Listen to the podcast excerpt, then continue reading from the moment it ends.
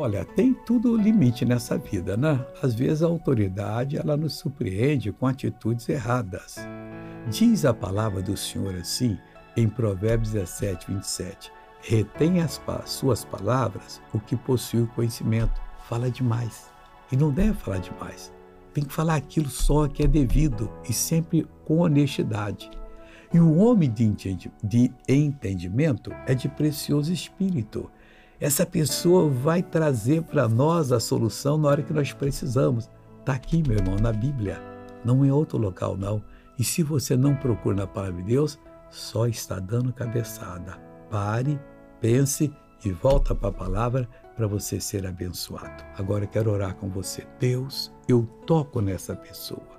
Eu proíbo o inimigo tocar nela.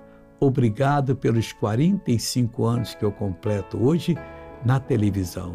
Desde o primeiro programa até hoje tem sido uma corrente de bênçãos. Continue, Pai, e todos sejam abençoados em nome de Jesus.